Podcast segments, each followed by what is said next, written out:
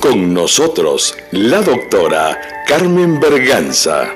Les saluda la doctora Carmen Berganza, yo soy médico oftalmólogo del Centro Oftalmológico Oftalvista.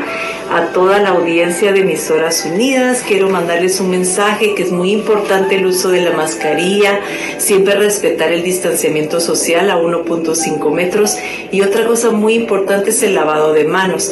Si tú no tienes agua y jabón puedes usar gel o puedes usar jabón en gel y si nosotros nos cuidamos, cuidas a los demás. Por favor, si está en tus posibilidades, vacúnate. Gracias. Unidas, sigue escuchándonos.